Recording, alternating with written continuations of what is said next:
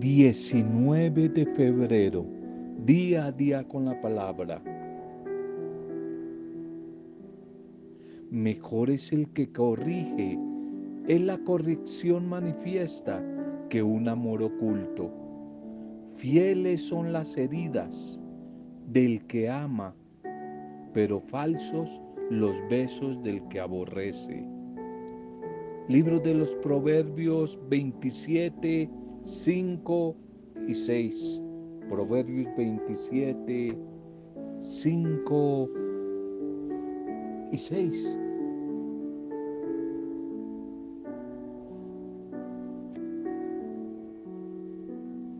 Una bendición y un saludo a cada una de sus vidas. Nuestra intercesión por las diferentes situaciones, especialmente las adversas que puedas estar atravesando. Esas situaciones adversas que a veces por ahí nos acompañan. Estamos intercediendo por ti. Ánimo, ánimo que no estás sola, solo. El Espíritu del Señor y su amor misericordioso te rodea. Te rodea a través de muchas personas entre esas nosotros que día a día estamos intercediendo, orando por las diferentes circunstancias duros que muchos en algún momento pasamos. Ánimo que ya vendrán días mejores. Corregir, corregir siempre con ternura, siempre, siempre con cariño, pero corregir En la antigüedad se cuenta que hubo un gran sabio a quien sus discípulos lo tenían por infalible.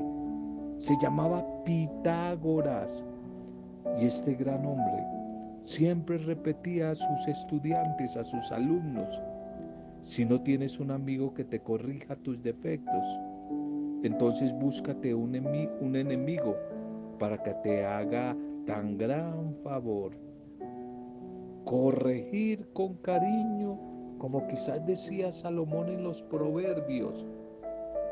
Más te ama quien te corrige por tus defectos que quien te adula y alaba por tus cualidades. No ama verdaderamente a su hijo quien no lo, lo corrige. Si hablamos en días pasados de que hay que animar hay que motivar y eso es ser cristiano, animar y motivar.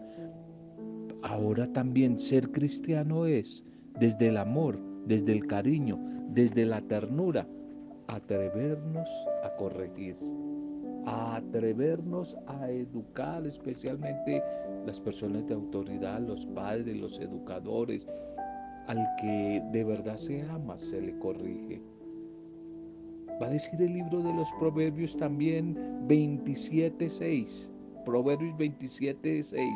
Más digno de confianza es el amigo que te corrige, que te hiere, que el enemigo que te besa. Hay que corregir, hay que corregir con amor. Bendiciones en este día a todos los que, como Julio César Suávita, están de cumpleaños celebrando la vida a través de algún acontecimiento, una fecha especial. Oramos por Julio César y en Julio César colocamos aquí a las mujeres, a los hombres, a las parejas que hoy están de cumpleaños, que hoy están celebrando algún aniversario, alguna fecha, un recuerdo importante en sus vidas. Que la bendición del Señor, Julio, unidad a tu familia, unidad a tu esposa, tus hijos, tus tías, toda la familia te sorprenda, te acompañe y que nuevos y mejores días te sigan acompañando en cada una de las áreas de tu vida. Julio, bendiciones y feliz día, Julio, a todos los que también hoy celebran la vida. Nuestro segundo mensaje para hoy nuestro segundo mensaje para este día. Titulémoslo, titulemos el mensaje, honestidad ante todo, la honestidad. la honestidad ante todo. Qué importante es la honestidad. Quizás uno de las riquezas, de los bienes más preciados y menos hallados en la actualidad que pocos se encuentran, es sin duda el valor de la honestidad en medio de tanta corrupción que hay. ¿Cómo es escasa la honestidad? Qué difícil es encontrar a una persona honesta en varios kilómetros, quizás a la, a la, a la redonda, cerca a la sociedad del mundo en que vivimos hoy. En cambio, de los otros, lo contrario, los corruptos, los deshonestos, los falsos y mentirosos, sí que sobran. Los encuentra uno en todo lugar, en cada esquina. Lo encuentra uno en aquella persona que no ha desarrollado ese discernimiento frente a aquellos que hoy de una manera hipócrita, falsa, te dan palmadas en el hombro, te adulan, pero para luego empujarte al precipicio. De esas sí hay personas por todo lado. No cualquiera hoy en día es suficientemente honesto como para que te diga a ti la verdad, que te hable con verdad, que te mire a los ojos y te hable en verdad. Quizás por miedo a ofenderte, quizás por miedo a perder tu aprobación, tu bendición, o por falta de interés en tu futuro. Simplemente hoy la gente te puede decir a ti, aunque te vea que estás cometiendo errores, no me meto. Ese no es mi problema. Que continúe en su error, que muera en su error, aunque sufra, aunque sufra por el daño que hace. Es tan común ese hoy de no te metas, no te metas en lo que no es tuyo. Realmente nuestro paso por, por esta vida se ha transformado como en un camino, como en un sendero minado. Ya no sabemos de dónde vendrá la próxima explosión. Dice también el libro de los Proverbios en el 28-23 de Proverbios. Con el tiempo aprenderás a valorar más al que te corrige que al que te alaba. Cuídate de aquellos que te aplauden, que te loan a toda hora. Cuídate, cuídate porque de pronto te aplauden porque quieren obtener algún beneficio personal de ti. Y de esa gente hay montones por todos lados. ¿Cómo es de sabio y prudente aprender a escuchar a los otros? a los que te dicen la verdad mirándote a los ojos, a veces aunque te duela. Porque esos sí son de verdad. Amigos, esos son los verdaderos amigos. Tal vez mañana los vas a necesitar. Estoy citando mucho al libro de los proverbios, especialmente a Salomón en su sabiduría, que habla mucho de esto, la honestidad, la sinceridad. Más digno de confianza es el amigo que te corrige que el enemigo que te besa. Y en el Nuevo Testamento el Señor Jesús sabía muy bien de esto. Él sí lo había experimentado. Él sí lo había vivido. No solamente lo conocía o lo conocía vivenciándolo, experimentándolo. Lo experimentó allí en carne propia. En el huerto, por ejemplo, del Getsemaní cuando estaba comenzando ya las puertas de su pasión. Allí en Getsemaní sintió la traición, el frío puñal del engaño, disimulado con un beso traidor. No en vano, se dice que el peor de los crímenes es la traición.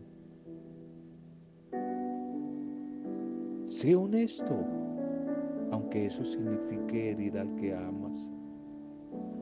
La palabra del Señor, la escritura, la promesa bíblica te asegura que al final serás recompensado. Busquemos la manera de rodearnos de mujeres y de hombres, de ambientes de gente sincera, honestas. Y vamos a ser quizás la mujer, el hombre más rico hacia el final de nuestros días. La Biblia afirma que el que odia lo disimula con los labios, pero en su interior maquina engaño. Por más que hable bonito, por más de que hable amigablemente, no le creas, no le creas porque va a decir por ahí en alguna parte, no recuerdo el texto ahorita, creo que también es de los proverbios, porque siete abominaciones hay en su corazón, siete abominaciones hay en su corazón. Busquemos, busquemos vivir en honestidad, en sinceridad, en transparencia. No es fácil, no te estoy diciendo que esto sea fácil, es complicado, pero ante todo ser cristiano es ser honesto, ser sincero. No lo olvides, Proverbios 27, 6. Más digno de confianza es el amigo que te corrige, que a veces te hiere el enemigo que te aplaude, que te loa y que te besa. Miremos un poco algo de la liturgia para este día, para este día ya fin de semana, este día 19, sábado 19 sábado 19. Titulemos el mensaje Transfigurado, transfigurado por el, por el amor. Transfigurado, transfigurado por el amor. La primera lectura para hoy es de la carta de Santiago, que ya dijimos que el nombre Santiago significa recompensa. Dios recompensará. Ánimo, eso te lo digo en fe. A ti que de pronto estás viviendo situaciones de derrota, de pérdidas en tu vida. Santiago significa Dios recompensará. Santiago 3, 1, 10. La lengua, la lengua, nadie puede domarla. no se construyen, no se, perdón, no se constituyan ustedes en muchos maestros, hermanos míos, pues sabemos que nosotros recibiremos una sentencia más severa, porque todos de una otra manera faltamos, fallamos a menudo. Si alguien no falla en el hablar, ese es un hombre perfecto, capaz de controlar también todo su cuerpo. A los caballos les metemos el freno en la boca para que ellos nos obedezcan. Y así dirigimos a todo el animal. Fíjense también que los barcos siendo tan grandes e impulsados por vientos tan recios, se dirigen siempre con un timón pequeñísimo por donde el piloto quiere navegar. Y lo mismo pasa con la lengua. La lengua es un órgano muy pequeño, pero alardea de grandezas. Miren, una chispa insignificante puede incendiar todo un bosque, pues también la lengua es un fuego un mundo de iniquidad entre nuestros miembros. La lengua es la que contamina a la persona entera y va quemando el curso de la existencia. Pero ella es quemada a su vez por la gehenna, pues toda clase de fieras y pájaros, de reptiles y bestias marinas pueden ser tomadas y de hecho lo han sido por el hombre. Pero en cambio, la lengua, la lengua, nadie puede domarla. Es un mal incansable, cargado de veneno mortal. Con la lengua bendecimos al Señor y al Padre, pero con ella misma maldecimos a los hermanos, creados a semejanza de Dios. De la misma boca sale bendición y sale también, sale maldición. Bendición y maldición salen de la misma lengua.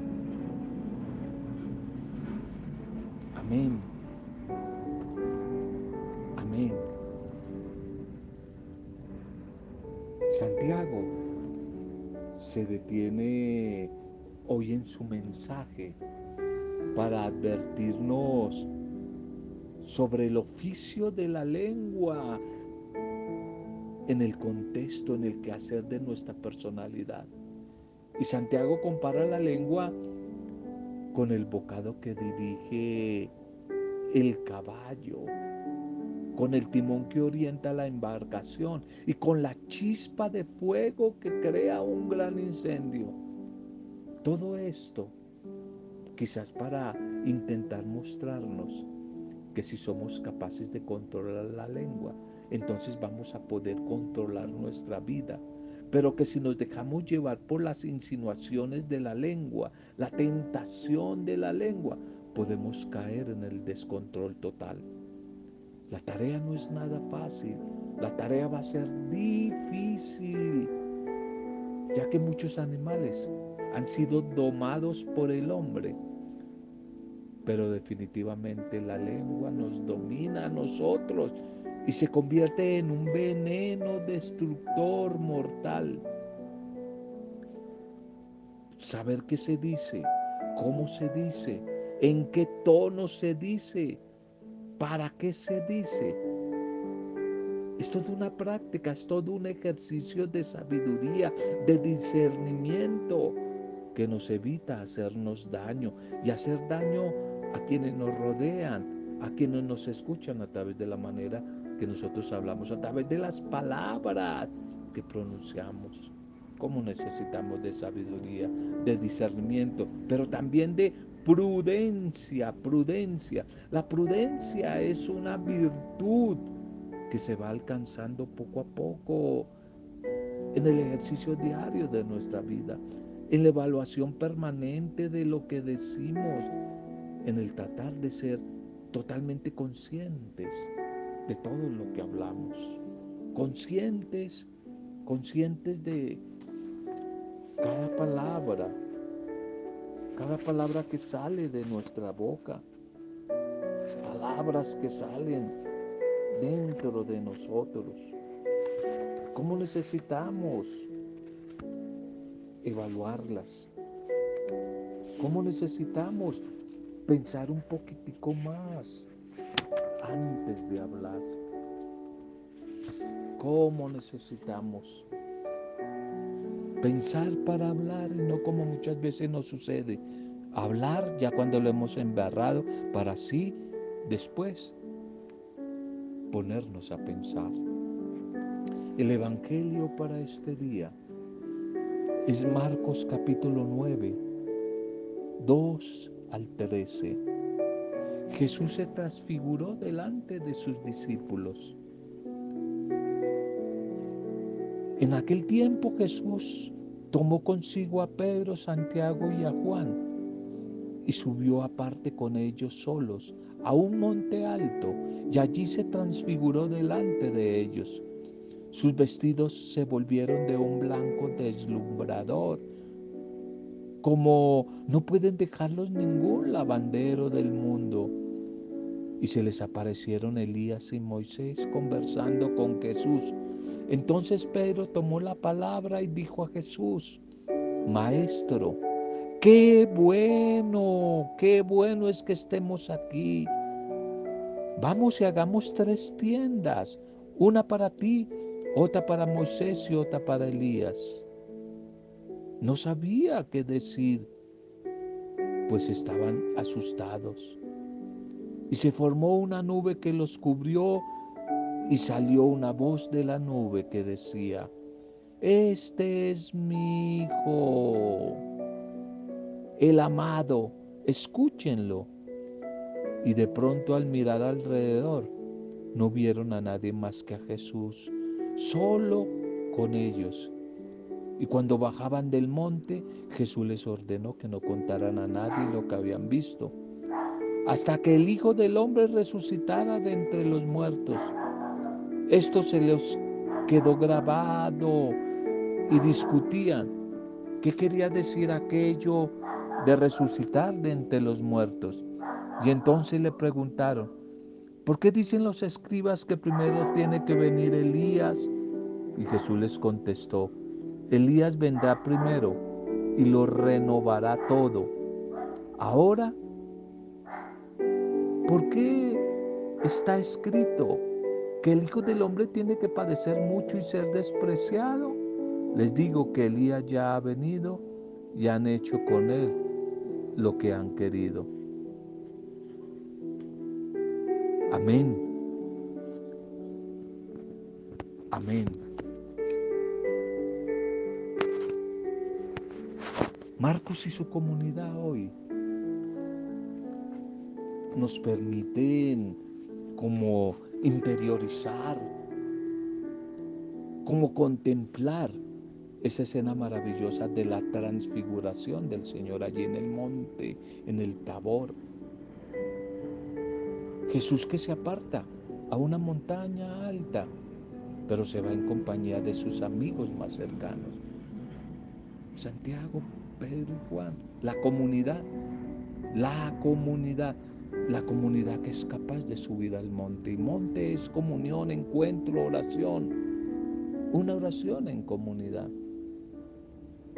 Y delante de ellos, allí en lo alto de la montaña,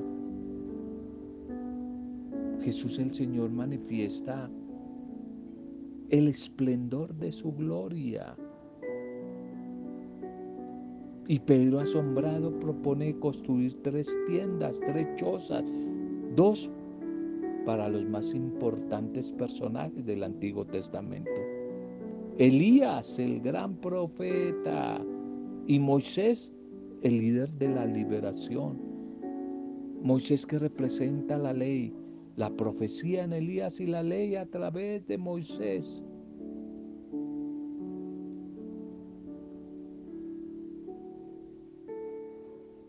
Una nube es lo que se llama una teofanía, una manifestación espectacular, una gran nube. Esa teofanía de donde sale la voz del Padre Dios, quien invita a escuchar a Jesús, a Jesús que es su Hijo amado. Y de repente se suspende la visión y ya no aparece ni Elías ni Moisés sino solo Jesús, Jesús que queda solo. Todo pasará al final y el único que siempre va a quedar y el único que siempre va a aparecer es Jesús. Es Jesús el Señor. Desapareció Elías, desapareció Moisés, todo va a desaparecer. Y Jesús que es el centro de la historia y de la vida, al final es el que cuenta. Y Él es el que va a permanecer va a estar allí, va a estar allí. Esta transfiguración es como un anticipo de la pasión que vendrá más adelante, especialmente la resurrección del Señor. Esta transfiguración es un anticipo de lo que vendrá allí en la Pascua del Señor allí ya casi en los próximos días, nosotros viviéndolo en dos meses por ahí, donde de nuevo el Señor, a través del mensaje de hoy de la transfiguración, nos quiere invitar a ti y a mí, así como invitó a Santiago, Pedro y Juan, nos quiere invitar para que vayamos con Él a la montaña, vayamos con Él al encuentro, a la comunión, a la oración. Y cuando esa oración, ese encuentro, esa comunión se hace con sinceridad, con disposición, con docilidad, vamos a ver transfiguraciones, transfiguraciones en nuestras vidas. Aunque a veces nos sintamos muy pequeños y muy pecadores delante de nuestro Padre, pero vamos a experimentar allí, en la montaña del encuentro con Él, su bondad, su bondad, su profunda bondad, su compasión, su inmensa ternura, su inmensa ternura. Qué hermoso el texto de hoy que nos presenta el Evangelio. Este texto maravilloso que hoy nos presenta el Señor, que estaba muy guardado, atesorado en las tradiciones antiguas de Israel. Un escenario maravilloso allí en la montaña, donde el día a día nos está invitando a subir, a subir para encontrarnos con Él. Un texto lleno de mucha simbología, montaña, nubes, voz, personajes del Antiguo Testamento, los discípulos. Los discípulos que Pedro están muy contentos, felices, se sienten realizados y por ello se quieren quedar allí en la montaña. Quedémonos aquí, Señor, la estamos pasando tan bueno. Quedémonos aquí. Y Jesús les va a decir, no, hay que bajar. Así como hubo una oportunidad, un momento para subir, comunión, encuentro, hay que bajar. Y bajar significa hay que actuar. Hay que ir a la realidad, al valle, al plano, enfrentar la vida para compartir todo lo que se vivió en la transfiguración en el monte. Hay que bajar para ejercitar lo aprendido, para compartir, compartir todo, todo lo recibido. Y al final, Jesús de nuevo con el llamado secreto mesiánico. No le cuenten a nadie lo que ustedes han visto. Ya quizá lo hemos compartido algunas veces. La razón de estos silencios hay que relacionarlo en clave con la palabra. No cuenten porque esto no se entiende fácilmente, sino hasta cuando el Hijo del Hombre resucite. Porque hasta ahora ninguna de las antiguas tradiciones de Israel han anunciado un hecho de esta envergadura, un hecho de esta naturaleza que no cabe en cualquier mente. En otras palabras, la visión o la perspectiva mesiánica de Jesús no concuerda del todo con la esperanza mesiánica del pueblo de Israel. Y si los discípulos cuentan estas cosas, la gente no está preparada, la gente no va a entender. Por el contrario, se van a confundir, se van a escandalizar y se pueden prevenir en contra del mensaje del Evangelio que él anuncia. Por eso Jesús les dice, no lo cuenten. El secreto, el secreto mesiánico.